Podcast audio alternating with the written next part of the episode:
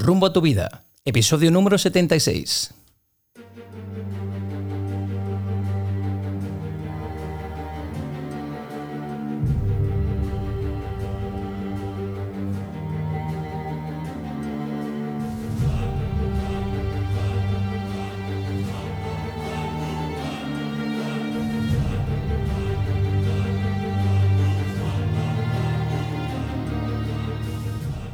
Hola, ¿qué tal amigos? Bienvenidos a un nuevo episodio, cuarta temporada de Rumbo a tu vida.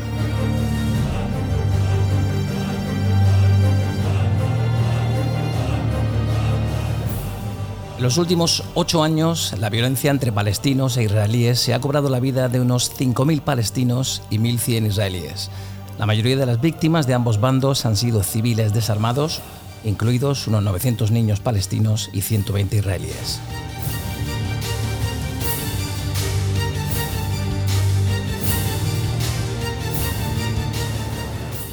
El pasado 7 de octubre, Israel se vio conmocionado por una atroz acción por parte del grupo terrorista Hamas en un festival rave del sur del país, donde se produjo un ataque que resultó en la muerte de al menos 260 personas, la mayoría de ellas jóvenes que disfrutaban de este festival cuando el grupo terrorista aterrizó y desencadenó el terror y el miedo entre los asistentes.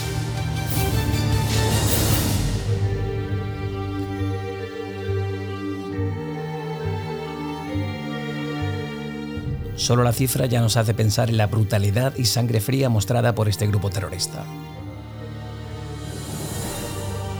Casi de inmediato el ejército israelí lanza una ofensiva aérea y empieza a bombardear Gaza y objetivos donde se piensa que está la célula de Hamas. Hasta hoy ya hay más de 1.800 muertos, la mayoría civiles en la franja de Gaza, y más de 1.300 muertos israelíes.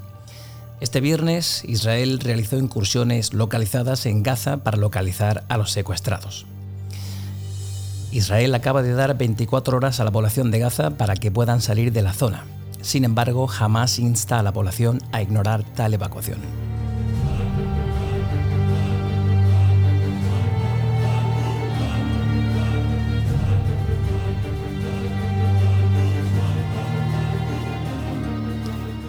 Bien, para hablar de la trágica situación que están viviendo en Israel y Gaza, hoy nos ha querido acompañar una persona que vive a tan solo 20 kilómetros de Gaza, Salomón Daba, un mexicano que se mudó a Ashkelon, Israel, en el año 2013 y que sigue viviendo allí con su familia.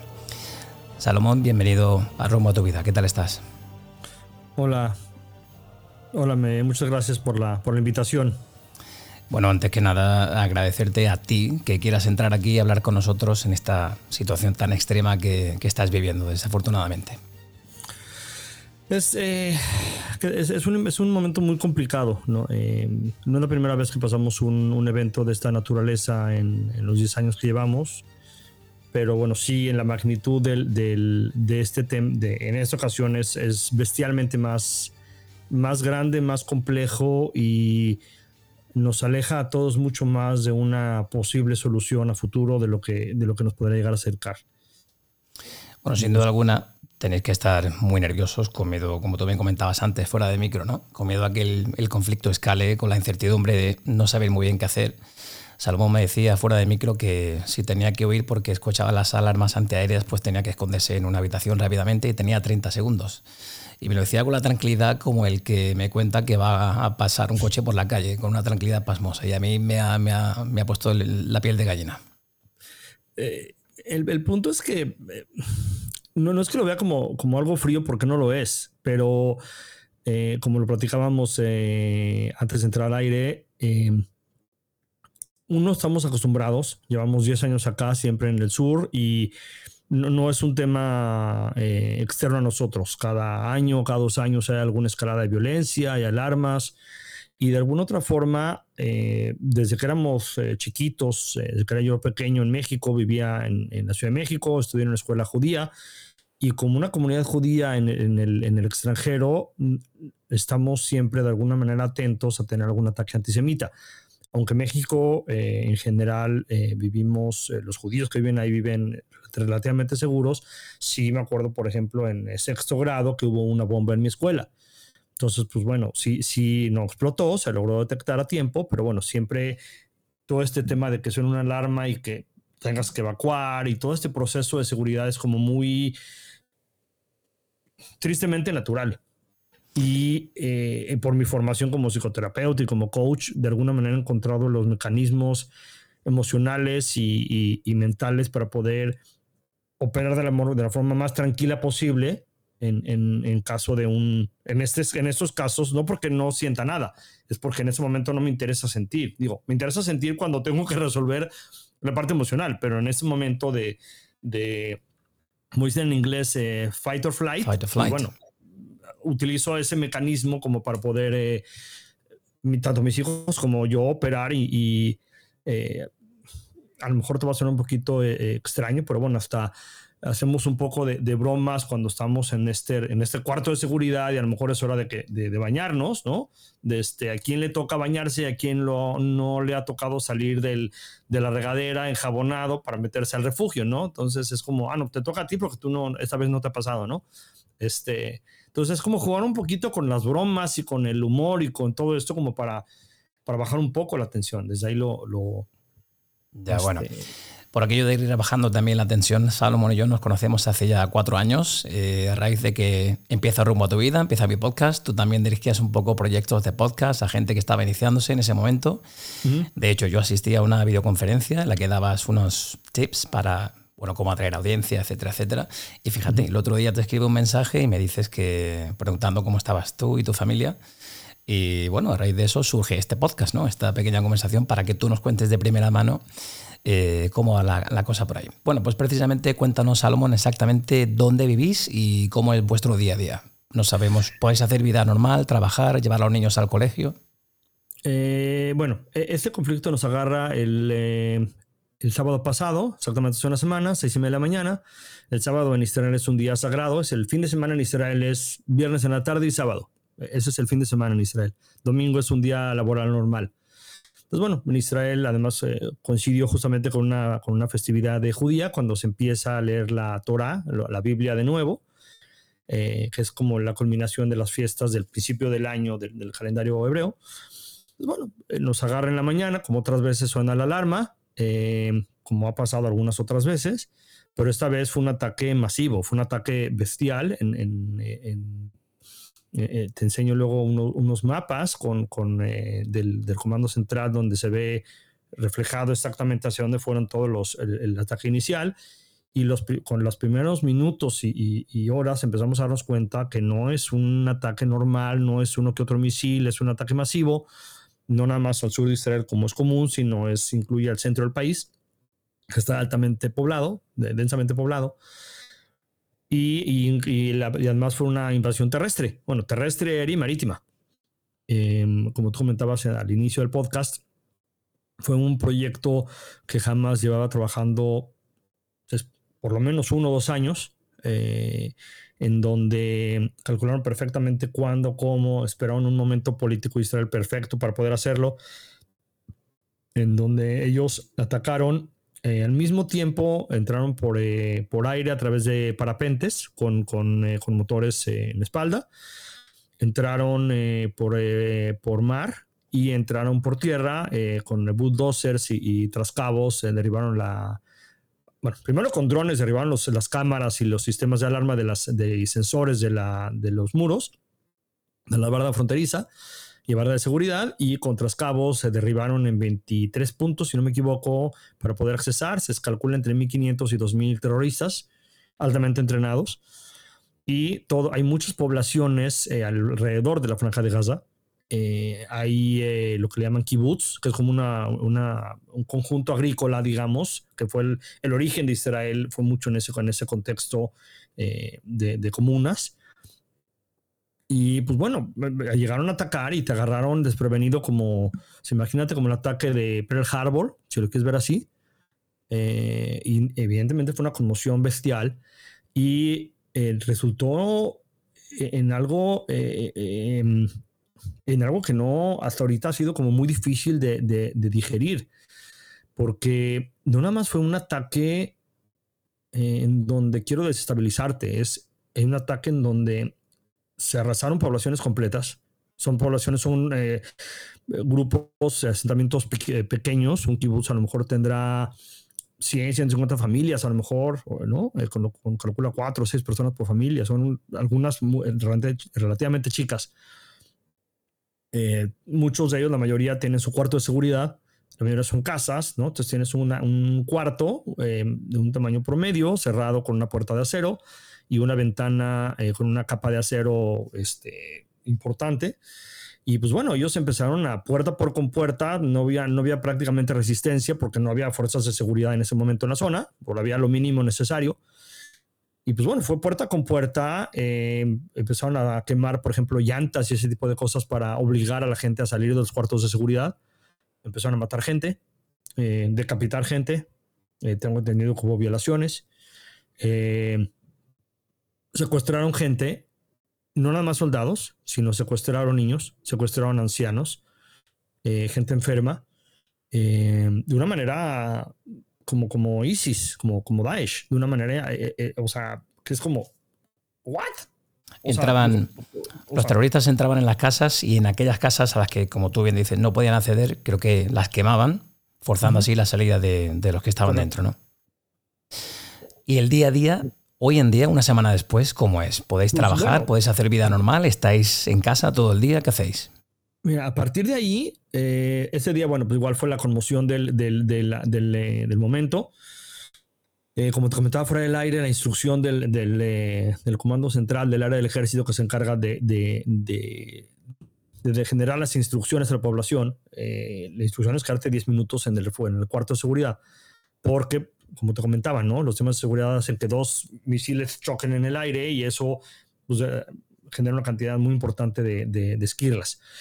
Entonces, bueno, el, sábado de la mañana al principio fue el, shock y, había, fueron más de 60 ataques eh, durante las primeras horas que prácticamente no tuvimos mucha opción de salir del cuarto. O sea, nos salíamos unos minutos para agarrar algo de comer, porque teníamos hambre, porque no habíamos desayunado eh, en el cuarto, eh, es un cuarto pequeño, no, inclusive no, no, no, o sea, ni siquiera puedes dormir ahí porque es muy chiquito. Pero bueno, siempre tengo agua, tengo un, un, eh, un, coso por si necesitamos hacer del baño. Son, mis hijos son hombres y yo también, entonces bueno, es un poquito más fácil. Este, y bueno, pues algunas cosas mínimas como para poder operar, ¿no? Y eso es como el día a día. Entonces bueno, a fin de cuentas, mi esposa se canceló su trabajo, bueno, por la zona en la que vivo. Eh, es de alto riesgo, entonces bueno, se canceló su trabajo, ella vive, su trabajo está más o menos cerca del mar, entonces es de muy alto riesgo porque es como está en la primera línea de ataque, por decirlo así.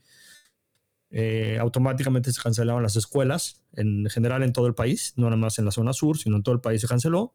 Yo trabajo en casa, mi, consultorio, yo atiendo eh, eh, personas en línea, además estoy generando algunos programas y algunos cursos en línea, entonces bueno, mi, punto de operación, mi centro de operación es es aquí. Entonces, para mí fue natural quedarme acá, pero bueno, toda la familia estamos acá en casa. Y pues bueno, en, el momento que empezamos a entender el tamaño del problema, eh, lo primero que hicimos fue eh, echar a andar nuestro plan de emergencia que, tenemos establecido, que es, pues bueno, abastecernos un poco más de, este, de, comida y de agua, no, no desde el punto de vista de córrele al supermercado por, por pánico, sino de, bueno, no quiero salir todos los días al súper o quiero como estar un poco más eh, tranquilo en ese sentido. Aunque tengo un, aparato que me filtre el agua, pero pues no sé qué va a pasar. Entonces mejor compro botellas de agua. Estoy en contra de la, del plástico, pero pues en este caso amerita. Y pues bueno, el día a día, y lo mismo lo, lo hicimos durante la pandemia, eh, y no sé si en algún momento platicamos, eh, fue un protocolo muy similar y es, nos levantamos temprano, somos, somos tempraneros, tengo dos perros en casa, entonces bueno, pues hay que sacar a los perros a pasear, es un momento también de salir, de pasear, de caminar un poco, de ordenar el día, eh, y es tratar de llevar una vida lo más normal posible, ¿no? De levantarte, aunque los niños no tuvieron escuela la primera semana, es de levantarnos, desayunar, bueno, levantarnos, sacar perros, eh, desayunar, regla de oro en la casa nadie está en, en, pijama ni, ni, ropa de noche en, de día, es como tratar de hacerlo, insisto, lo más normal posible y pues bueno, este, tratar de llevar la, la, vida más eh, normal posible y más eh, operar con ciertos principios básicos como Eh, tratar de, bueno, o sea, comer, no estar comiendo todo el día, sino sentarte a comer de una forma más eh, normal, porque es como muy común en esto, pues te la pasas todo el día en el refri viendo qué agarras para comer, un poquito por los nervios, un poquito por, por todo eso, insisto, muy similar a la pandemia. Eh, dentro de lo posible, obligarte a hacer mejor ejercicio, a lo mejor no todo el tiempo los niños estar jugando con sus amigos en línea, sino a ratos eh, por ejemplo, tenemos un rompecabezas que lo, justamente lo empezamos a armar la semana pasada a raíz de la emergencia para, este, pues bueno, como un punto en el centro de la casa, en el, en el comedor. Y pues bueno, ahí está el rompecabezas, mil piezas. Este, pues bueno, llegas y te pones, te sientas un rato a hacerlo. Eh, a lo mejor nos vamos a ver una película. Eh, y pues bueno, tratamos de alguna manera de llevar el día lo más, dentro de lo posible normal, tomando en cuenta que, hay, que, hay, que es un momento complicado y bueno, sí tenemos, por, como te comentaba, nuestros protocolos para bañarnos, ¿no? De poner toallas en el piso, de la regadera al, cuarto de seguridad, por si sales enjabonado, que ha pasado, eh, no te caigas, ¿no? Este, y no hagas todo un, eh, un lodazal. Entiendo entonces que hacéis vida en casa, pero que los negocios todavía siguen abiertos fuera. Hay supermercados que siguen abiertos. Sí, eh, hay poco, bueno, supermercados han abierto en horarios un poco más eh, reducidos, ¿no? restringidos. Eh, hay supermercados relativamente pequeños, más como del barrio, que esos tienen un poquito menos, menos posibilidades de ser reabastecidos, a diferencia de las grandes cadenas que tienen un centro de distribución, entonces es mucho más fácil distribuirlos con uno, dos, tres camiones del centro de distribución y bueno, se llena de todas las marcas. Entonces, sí hay negocios abiertos, pero pocos negocios. Y, eh, y, bueno, supermercados, bueno, no hay ninguna restricción de, cerrarlos, pero sí este, tienes que tener un poquito de... De cuidado, ¿no? De cuidado y de saber dónde estás y qué hacer en caso de que suene la alarma, ¿no? Como te comentaba, tenemos 30 segundos en esta zona del país. Porque vosotros vivís a 20 kilómetros de Gaza. Correcto. 20 kilómetros de Gaza, que es una zona bastante, en este momento, conflictiva, candente. Eh, Salomón, ¿pide la población de Israel una invasión, una invasión terrestre, como se, como se está adelantando, que va a haber una inminente invasión terrestre a Gaza para así atacar y por fin acabar con el grupo terrorista Hamas? Mira, no, oficialmente no se dice qué es lo que va a pasar eh, de manera obvia. Eh, ha habido, hay una inestabilidad de política importante en Israel los últimos, los últimos meses, desde enero que empezó este gobierno pero se estableció en, justamente hace, hace dos, tres días un gobierno de emergencia con, eh, con parte de, la oposición que está compuesta por dos ex jefes militares, jefes del, Estado Mayor, del, Ejército. Entonces, con la experiencia que ellos tienen, más la experiencia que tiene el actual eh, jefe de secretario de Defensa, más la, la, experiencia que puede llegar a tener el primer ministro, Benjamin Netanyahu. Entonces, bueno, ellos están tomando las decisiones y el tema es que es, un juego, mal dicho juego, pero bueno, es un juego en donde nadie gana, es un juego a perder, perder.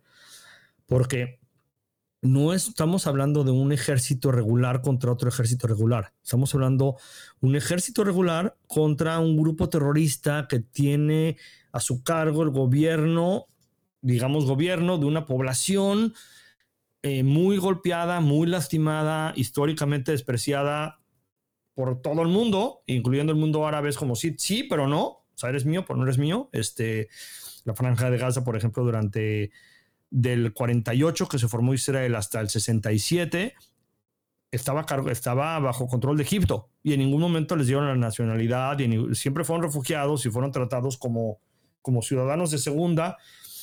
Entonces, imagínate socialmente eh, la población de Gaza, cómo funciona. En algún momento Israel se desconecta de eso. Es, larga la historia, pero en algún momento, este, después de la guerra del 67, Israel conquista toda esa zona de Egipto. 1973 está la guerra de Yom Kippur, en donde Egipto ataca a Israel y lo ataca en, una, en un punto de quiero negociar la paz. No quieres negociar la paz por las buenas, no hay problema. Te ataco para que me hagas caso, es como dar un golpetazo en la mesa ya más escaso, entonces ya nos sentamos a negociar. Entonces Anwar el Sadat eh, con el gobierno de Israel sentaron las bases, empezaron a negociar. En el 77, más o menos por ahí, se firma la paz con Egipto y dentro de la paz se regresa el desierto del Sinai, pero la franja de Gaza queda bajo, bajo este dominio de Israel. y hace más o menos unos 15, 20 años se decidió desconectar la franja de Gaza de Israel, nos salimos, fue un proceso bestialmente doloroso para Israel porque había población viviendo ahí. Para que me entiendas, sacaron a la población y sacaron los cementerios de ahí. Entonces imagínate lo complejo de sacar un cementerio desde el punto de vista humano, religioso, etc. Bueno, el chiste es que eh, se está esperando que haya una invasión militar, hay una cantidad importante de, de tanques en la zona pero es muy peligroso una invasión porque estás hablando de los últimos, los últimos 10 años que llevo en Israel, ha habido muchas guerras y Gaza, eh, Hamas como grupo terrorista, una gran cantidad de, de, la infraestructura que se le ha dado con apoyos internacionales, los ha utilizado para hacer una infraestructura de túneles muy fuerte en el, en, en, eh, hacia Israel, que se ha logrado desarmar la mayoría. Es un queso de Gruyère, dicen aquí los informativos. Entonces, hay una cantidad de túneles y de búnkers bestial, que no tenemos idea del tamaño. Eh, evidentemente, en un ataque ellos se van a los búnkers este, y tienen ya los sistemas como para poder lanzar todo desde los búnkers y los soldados de más, de más bajo rango del grupo terrorista pues, están en la superficie y pues bueno, son los que se van a morir. Desde un punto de vista religioso, también para ellos es como, no es tan mala idea morir porque bueno, llego al, cielo y me esperan no sé qué y bueno, ¿no? Tienen sus, sus creencias. Entonces, no sé qué vaya a hacer el gobierno, te soy honesto, porque si entramos en una, en una ofensiva terrestre, definitivamente va a ser muy complicado para Israel, va a ser muy caro desde el punto de vista de vidas de nuestros soldados y la probabilidad de que secuestren y de que se hagan de más de nuestros soldados o de cuerpos de nuestros soldados es muy alta. Más las 150, 200 personas civiles y militares que tienen ya bajo su, secuestrados. secuestrados este. eh, Salomón, ¿existe temor en la población a que Irán se una al conflicto y esto pueda derivar en una guerra larga y sangrienta entre Israel y posiblemente países islámicos con armamento nuclear? Em, sí, aunque no, se espera que sea directamente Irán. Más bien es eh, Irán es el, eh, utiliza sus peones y uno de los peones, por ejemplo, en parte de, la de todo lo que se llama, todo lo que es el eh, que, se dice que Israel tiene sitiado a Gaza y la ocupación de Israel en Gaza, es, es, un, es un Israel controla el agua, la luz, eh, parte de la mercancía de Gaza, eh, la controla Israel, y desde un punto de vista, si no lo controlo, no tengo idea que va a entrar, no tengo idea qué va a pasar. Por cierto, ese aspecto muy criticado por la comunidad internacional, ¿no? el que no haya, que no haya electricidad ni agua a la población civil. Sí, pero y, por supuesto que está mal. Pero por otro lado, ¿qué hago? Porque no estoy hablando de un ejército. O sea, es como. ¿Cómo funciona el problema, guerra? El problema es cómo identificas a un terrorista y a un palestino. ¿Quién es un palestino que simplemente vive allí, en Gaza? ¿Y quién es el terrorista que pertenece a este, este grupo Hamas? Sí, bueno, es, el mismo problema. Por eso se niegan a la evacuación, ¿no? Por eso no quieren la evacuación a través de Egipto, ¿no? Sí, claro, bueno, Egipto ahorita ya cerró su frontera con Gaza y puso un muro de concreto de, oigan, por favor, nadie pasa aquí. Entonces, que Israel es el malo de la película es mucho más profundo que eso, es más difícil, porque em, Irán lo que hace es fondea a Hamas para poder operar. De igual manera, Irán fondea a Hezbollah, que es el grupo terrorista que funciona dentro del Líbano, que es un monstruo que se han tenido algunas guerras contra ellos. Hace 15 años, algo así, fue la, lo que nosotros le llamamos la Segunda Guerra del Líbano, que, fue contra ellos, no contra el Líbano como el país, sino contra el grupo terrorista que ejerce en Líbano y que es parte inclusive del, del Parlamento. Entonces, como tal que Irán nos ataque directamente es poco probable, pero sí lo hacen a través de Hamas, a través de Jihad, que es el otro grupo que está ahí, en, Gaza, eh, a través de eh, Hezbollah en el norte, eh, más aparte, muchos de los ataques que ha hecho Israel a Siria los últimos años de manera extraoficial, y Estados Unidos incluso, no es directamente a Siria como país, sino son las bases militares de Irán en Siria, porque Siria es frontera con Israel, Irán no.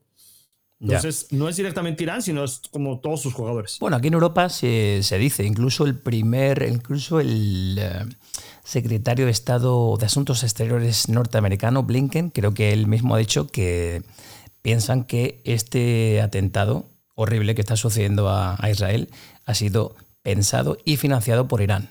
Sí. Y eso es, una, acusación muy grave y que puede desatar un conflicto muy importante, puesto que ya no hablamos de un grupo terrorista solo, sino de gente de países que tienen armamento nuclear.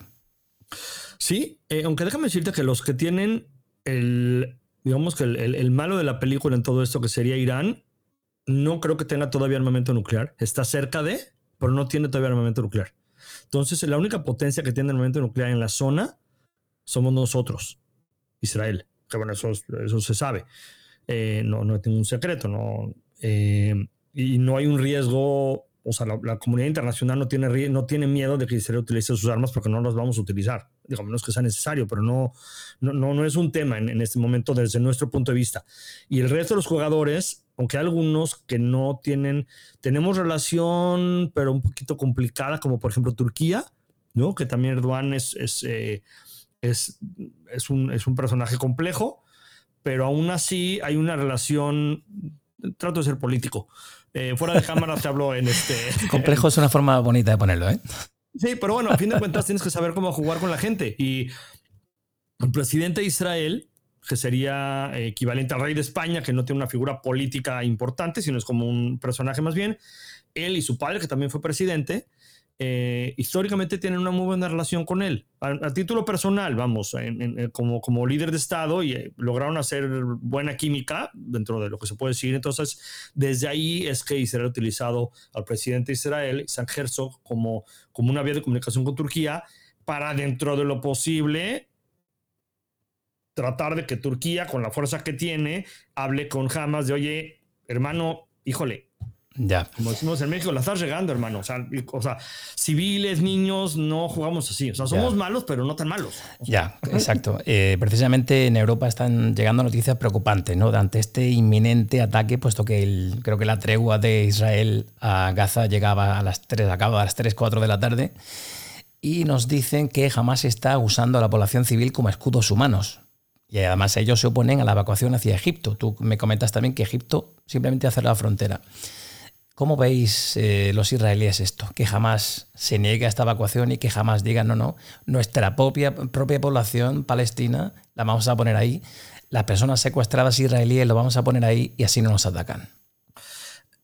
El, punto es que, mira, uno de los objetivos de, Hamas en todo esto es liberar a todos los terroristas que tenemos en las eh, prisiones en Israel. Hace unos años, ocho años si no me equivoco, hubo un acuerdo en donde ellos tenían eh, secuestrado a eh, un, soldado de nosotros, apellidado Shalit, y fue un acuerdo de no sé cuántos cientos o miles de terroristas eh, de las cárceles de Israel a cambio de un soldado. Y ya nada más con eso te da un poco la mentalidad del gobierno de Israel y la mentalidad de Hamas, ¿no? De cuánto vale una persona para ellos y cuánto vale una persona para nosotros. Lo que quiere hacer Hamas es obligar a Israel a eso. En, la guerra que fue hace nueve años, Em, fue una escala militar importante. Lograron ellos secuestrar a un soldado, a un civil con autismo profundo, por cierto, no es una persona mentalmente sana, y tienen el cuerpo de dos soldados más. Nueve años después, con toda la presión internacional, que es presión entre comillas, porque no ha habido nada de presión del mundo, ni de la ONU, ni de nadie, este, lo que ellos quieren es eso, ¿no? Te regreso a tus personas y a tus cuerpos, pero regrésame a no sé cuántos miles de, mis eh, operativos que tienes en la cárcel. hace, hace un rato se anunció que mataron a un, eh, liquidamos a uno de los eh, cabecillas que organizó todo esto, el ataque del sábado. ¿Y cuándo crees que fue liberado este cabecilla de la cárcel de Israel? En el acuerdo con Shalit. Entonces, no es que liberas a, no es que estamos liberando a civiles que tenemos secuestrados. No hay nadie secuestrado en Israel. Todos están en la prisión, en la cárcel. liberando gente importante en la célula terrorista, ¿no? La gente muy importante en esa célula, precisamente a los que estáis liberando. No es, no es una persona civil, una persona de a pie. Sí, claro, ese es el problema. Entonces, lo que quiere hacer jamás es, imagínate tener a 200 civiles, bueno, entre civiles, policías, militares, niños, de todo.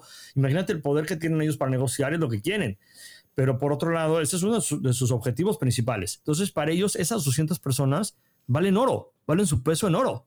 Entonces, si de alguna manera se espera y se estima que están resguardados en, en búnkers de la manera más segura posible para evitar que les pase algo, porque de nada les va a servir. Es mucho más, les conviene más desde el punto de vista de opinión pública internacional que Israel mate, entre comillas, a niños o a civiles y poner las imágenes, aunque se sabe que muchas son falsas, son fotomontajes o son incluso actuaciones. Eso vende más a que Israel mate accidentalmente a uno de sus civiles ahí. Entonces, jamás acuérdate que mucho del tema de un grupo terrorista es llamar la atención, es causar desestabilizar y causar una... Eh, Sembrar el miedo. Su, postura de alguna manera. Ya. Aquí en Europa hay cierta confusión, eh, Salomón, en torno a qué dos bandos están enfrentados, ya que hay manifestaciones, por ejemplo, en Londres había una muy grande hoy, en Madrid también, en apoyo a Palestina y a su población. Recordemos que en estos momentos hablamos de un enfrentamiento entre el grupo terrorista Hamas, que atacó indiscriminadamente a la población israelí el pasado sábado, e Israel, que declara la guerra a los terroristas para así poder utilizar toda su potencia bélica. Mi pregunta, Salomón, es si hay un ataque inminente, como parece que, va a suceder por parte de Israel a Gaza, ¿os iréis de Israel? ¿Vais a vivir en un país en guerra? Mira, em, el ataque inició el mismo día. Eh, Israel lo que hace es atacar por la vía aérea. Y hoy por hoy hay una destrucción importante en Gaza. No conozco el tamaño, pero bueno, si es una, o sea, las imágenes son devastadoras. Eh, yo creo que una parte de la población está enojada, está dolida, está en shock todavía. Eh, hay, lo que vivieron las, los jóvenes en esta fiesta es, es, es, aberrante y las familias que estaban, que fueron secuestradas por, por en las primeras horas del sábado, eh, es, es, es, muy complejo. Sin duda alguna. Pero eh, digamos que la población civil no, no, es que, no es que tengamos nada en contra de los árabes. De hecho, el 20, 21% de la población en Israel son árabes. Eh, y están presentes en toda la vida política. Un juez de la Suprema Corte es árabe, un, uno de los principales bancos en Israel, el, el director general, el, el, CEO es árabe. Eh, hay eh, drusos y hay árabes que participan en el ejército, este, muchos de los doctores, enfermeras, eh, farmacéuticos, gente de high-tech, en fin, es parte de la población. Te quería preguntar precisamente eso, ¿no? ¿Cuál cuál en los ojos de los israelíes, ¿cuál es la visión que se tiene de los palestinos? Es que necesitaríamos como muchas horas para poder platicar de la historia. hay que, hay que, hay que echar el carrito hacia atrás. Eh, sí, claro, bueno. También, también permíteme el inciso. A, partir de cuándo empiezas a contar la historia, ¿no? A partir de cuándo ponemos como el cero. Ya. Eh, eh, corrígeme si me equivoco. También leí en algún sitio que la población de Gaza, inicialmente, si echamos varias generaciones hacia atrás, eran israelíes convertidos al Islam. O sea que en realidad hablamos de antepasados vuestros convertidos al Islam, que están viviendo en vuestra zona. Mira. ¿Me equivoco? Mira no estoy seguro de eso, pero lo que sí, lo que sí es como un hecho, que es, comprobable históricamente hablando, es que en algún momento de la historia, eh, gran parte de la población judía en Israel fue expulsada de Israel. Estamos hablando de la época de, los romanos, de los griegos, en fin, estamos hablando hace, varios cientos de años, hace muchos siglos. Varios siglos después, el imperio turco otomano toma, toma la zona, su imperio dura 500 años, algo así, 400, 500 años, hasta, hasta la, guerra, la Primera Guerra Mundial. Siempre hubo una población eh, judía en Israel presente, la mayoría en eh, lo que es eh, Jerusalén. De los censos que se tienen de, de, esa época, se está hablando de que había la misma cantidad de judíos que de árabes en la ciudad vieja de Jerusalén, por ejemplo, viviendo en, este, y todos eran pues, oprimidos por el Imperio Turco Otomano, no, no eran ni mejores ni peores, ¿no? Y hay historias, hay registros de que pues, eran vecinos y hay muchas costumbres similares entre los árabes y los eh, judíos, no desde el punto de vista religioso, sino desde el punto de vista cultural, idioma, este, comida, etcétera, ¿no? Entonces, bueno, acaba la Primera Guerra Mundial, eh, los aliados se reparten el botín y eh, fue cuando muchos de los países del Medio Oriente nacen a partir de la Primera Guerra Mundial. Eh, Inglaterra se queda con gran parte del botín de este lado, un poco Francia, por eso hay una, presencia importante árabe en Francia. Y, y, bueno, ahí empieza un poquito el problema de, de los árabes contra árabes y judíos. En algún momento, eh, por un lado, el Imperio Británico hacía todo lo posible por apoyar a los judíos, ¿no? Con la famosa declaración Balfour, en donde dice que su reina, la majestad, ve con buenos ojos la creación del Estado judío en Israel.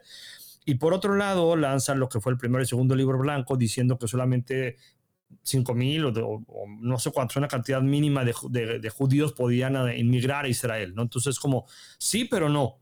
Y por un lado te apoyo a ti y por otro lado te apoyo a ti. Y como te apoyo a una parte y luego a otra parte, hago que esas dos partes se peleen. Entonces, parte del conflicto hoy en día, digamos que eh, su majestad el rey no está muy libre de, este, de culpa en todo esto, ¿no? De responsabilidad. En el, desde, el, desde que empezó todo esto hasta el 48, que sale, que termina el, mandato británico en Israel, ellos le pusieron el nombre Palestina e Israel. Entonces, toda la gente que vivía aquí desde el, hasta el 48 eran palestinos. Desde ese punto de vista. Y de hecho, el nombre Palestina lo iniciaron, creo que los romanos o los griegos, hace dos mil años, para que me entiendas. O sea, no es, tema, no es un nombre nuevo, pero no refleja a una población en específico. Cuando empieza cuando la ONU decide en el 47 dividir Israel como una forma de, solucionar el problema del medio de, Israel y sobre todo con la conciencia que tenía el mundo después del holocausto, después de 6 millones de judíos muertos en, el holocausto, el, mundo tomó, tuvo, un cierto nivel de responsabilidad de que vamos a hacer un país para ellos. Pero como había una población árabe, pues vamos a dividirlo en dos, la mitad para ustedes y la mitad para ustedes. Israel dijo, ok, bienvenido, ¿no? Digo, de lo, de, lo, que vengo y de la historia que tengo, por supuesto, bienvenido, lo acepto. Los árabes dijeron no. Y el día que se salió el Imperio Británico, en ese momento se, se, se lee la Declaración de Independencia de Israel y en ese momento empieza la guerra de independencia de Israel, en donde siete países al mismo tiempo atacan al país que estaba naciendo, ni siquiera había nacido. Parte de los refugiados de este proceso, de esta guerra de independencia, de este primer ataque hacia Israel, son esos palestinos, los que se, autodenominan palestinos hoy, en la franja de Gaza y en Cisjordania. Eh, hasta, desde esa época hasta el, 40, hasta el 67, en la parte de Cisjordania, Jordania se queda a cargo de todos, de todos esos refugiados y la franja de Gaza, como lo comentamos, se queda Egipto. Entonces, hasta el 67 esos refugiados no fueron, no tuvieron nada que ver con Israel. Tenían que ver con Egipto en el sur y, y al este con, con, eh, Jordania. con, Jordania. Israel toma el poder de, de, de, estos territorios y es cuando empieza la supuesta ocupación de Israel, pero son territorios en conflicto, no es que lo estemos ocupando, es, es, es un conflicto, como estaba viendo una plática hace rato de, de la escuela este, Kennedy de, Harvard. Eh, muy interesante la, una, una, una, una, una este, plática que hubo en estos días no hay con quién, o sea, no hay un, no, no es como la época de, de, la paz con Egipto, que sí había un ente con quien hablar que quiero entenderte, vamos, te entiendo tu problema, tú entiendes mi problema y de ahí ya negociamos, ¿no? Que fue un poquito la misma lógica que se usó de alguna manera cuando se firmó la paz con Emiratos Árabes hace un par de años.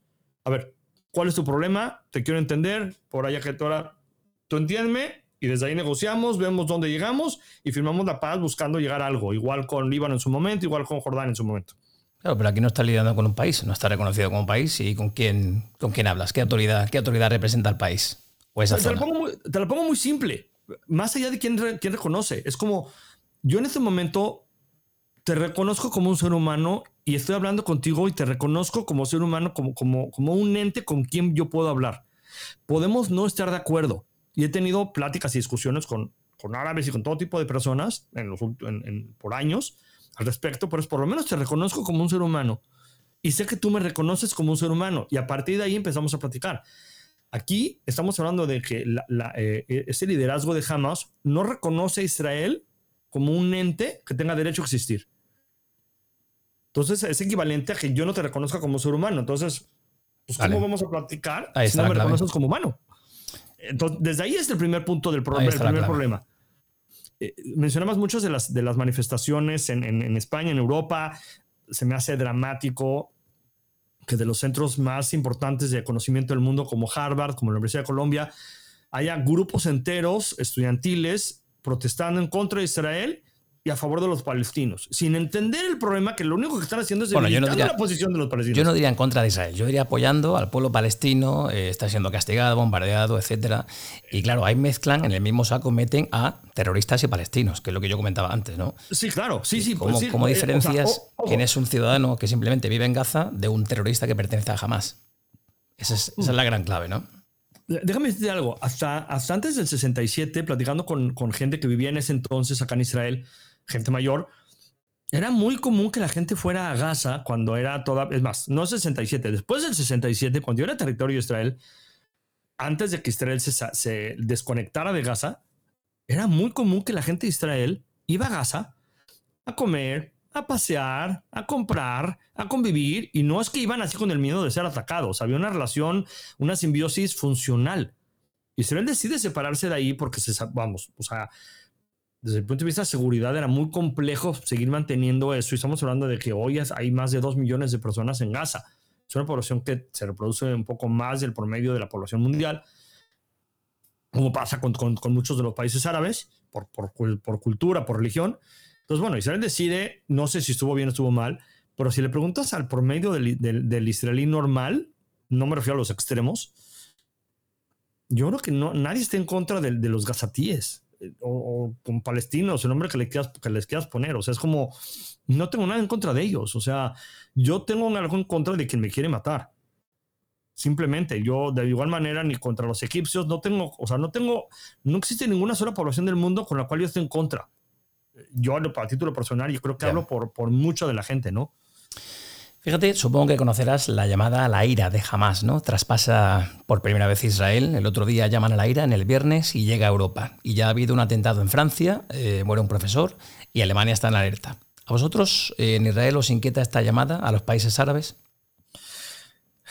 Como tal, hay una relación muy estrecha entre Israel y todas las comunidades judías del mundo te lo digo como, como mexicano, yo sé, por ejemplo, digo, tengo familia, tengo amigos, tengo, tengo mucho contacto con la comunidad judía en México, tengo contacto con la comunidad judía en Estados Unidos, en diferentes partes.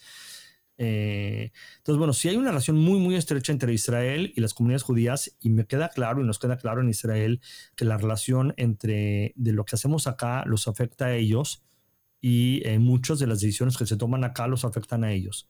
Por eso, desde el principio, uno de los puntos más importantes, eh, antes de, cuando empezó toda esta guerra, fue recibir el apoyo de los principales líderes del mundo, como Estados Unidos. Biden en, Estados Unidos, eh, Francia, Inglaterra, Alemania, etcétera, ¿no? En donde necesitamos el apoyo porque también necesito que me ayudes para proteger a mis poblaciones judías allá, aunque no, los, no todos los judíos del mundo son tiene la nacionalidad israelí, pero si hay una, desde el punto de vista religioso, si hay un cierto eh, deber moral, si lo quieres ver así, hay una relación muy estrecha desde ese punto de vista.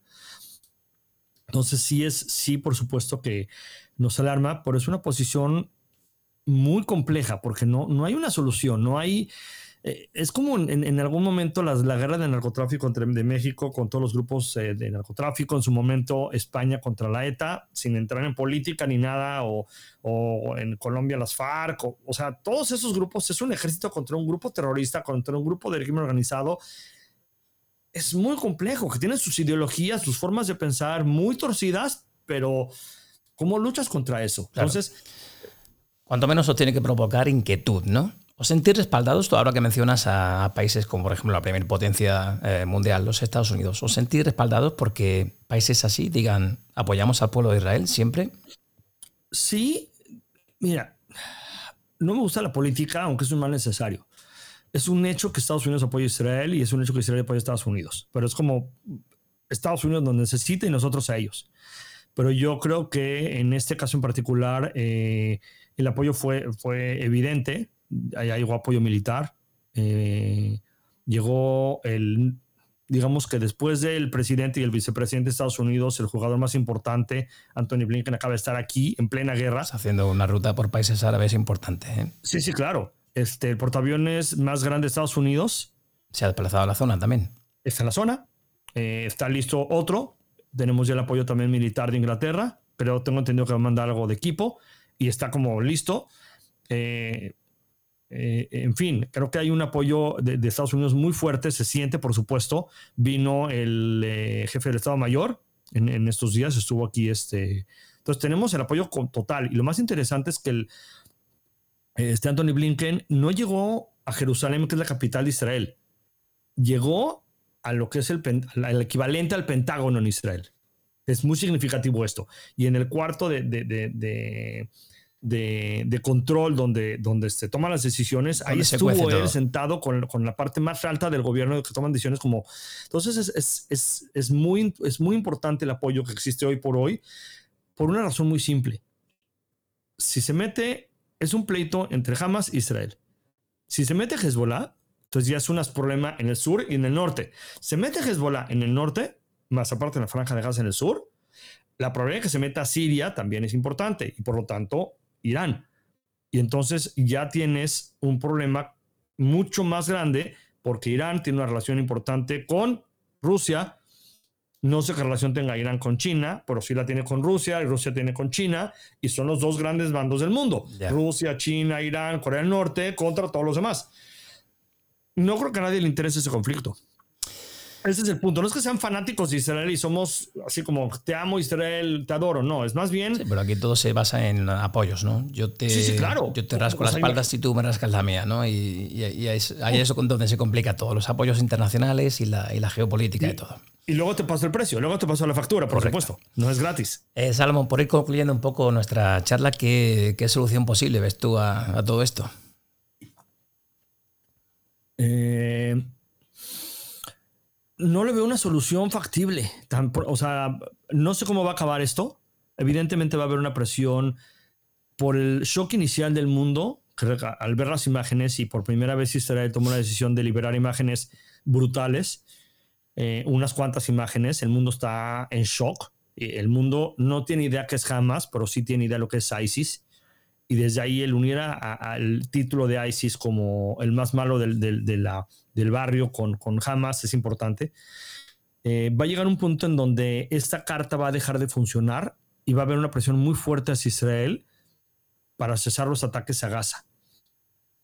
Eh, por, por, razones humanitarias, y lo, lo, puedo entender y me duele el alma ver las imágenes de Gaza. Yo veo aquí, salgo a pasear con mis perros y veo destrucción por varios lugares y no, no, eh, no me imagino cómo, cómo está la franja, de, la franja de Gaza. Y no hay forma de medir si su destrucción es igual a la mía o no. Como decía, no, no es una medida, no es una respuesta equivalente, porque pues, equivalente sería yo Israel llegar a una fiesta de 5.000 jóvenes gazatíes y matarlos indiscriminadamente. Toda destrucción es mala. O, violar mujeres o secuestrar niños, o no. O sea, es como,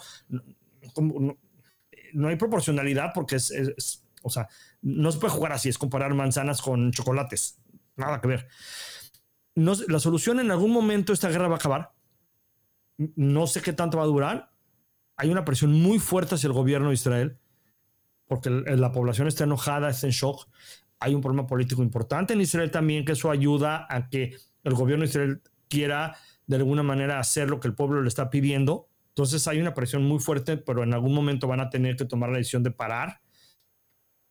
Y este, no sé en qué condiciones quede la franja de Gaza desde el punto de vista político, pero lo que sí es un hecho es que eh, geopolíticamente hablando, los últimos eh, años en el Medio Oriente, sí hay una relación muy importante, se están armando bandos de una manera muy importante.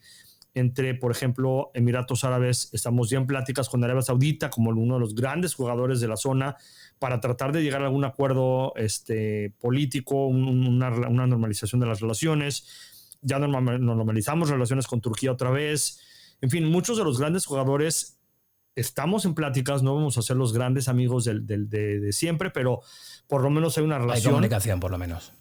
Y yo creo que la resolución no es una solución mía con ellos. Es una solución en donde se tienen que juntar muchos, en donde una Arabia Saudita, un Emiratos Árabe, un Turquía, un Estados Unidos, los grandes jugadores del mundo y de la zona sobre todo, tienen que sentarse y tomar control de esa zona.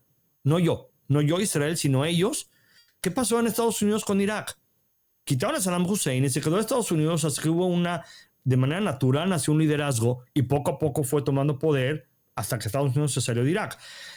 Hay muchos problemas y lo que quieras. Lo mismo tiene que pasar en Gaza, pero puede tomar muchos años. Y en el Inter no puedes quitar los problemas políticos en Israel porque también existen y son, son complejos. Este, por lo mismo, porque es como, no quiero ser dramático, pero imagínate sacar a tus hijos del baño. Y no me refiero a la regadera. Ya. O, estás comiendo, estás durmiendo, o lo que sea, y que te suene una alarma que es como. O sea. No quiero ni imaginármelo. O sea, me lo comentabas antes fuera de micro y no me lo comentabas con mucha naturalidad, pero para mí es eh, francamente espantoso. Lo es. Desear la paz se ha convertido en un deseo utópico que en el momento que se verbaliza roza la ridiculez. Pero ante una situación tan extrema como la que estás viviendo, solo me queda suscribir las palabras del gran Jimi Hendrix, que decía algo así como, cuando el poder del amor sea más grande que el amor al poder, el mundo conocerá la paz. Salmón, reitero mi agradecimiento por haber querido contarnos en primera persona cómo estás viviendo la situación de conflicto, de guerra, ataque entre Israel y Hamas. Y bueno, espero que tú y los tuyos estéis a salvo y que esto se solucione lo antes posible. Te lo agradezco muchísimo y sobre todo el hecho de poder tener, eh, de llegar a tu, a tu audiencia y, particularmente no porque tomen un, bando en este conflicto, sino para que los gazatíes y los israelíes podamos vivir en paz, necesitamos el apoyo del mundo.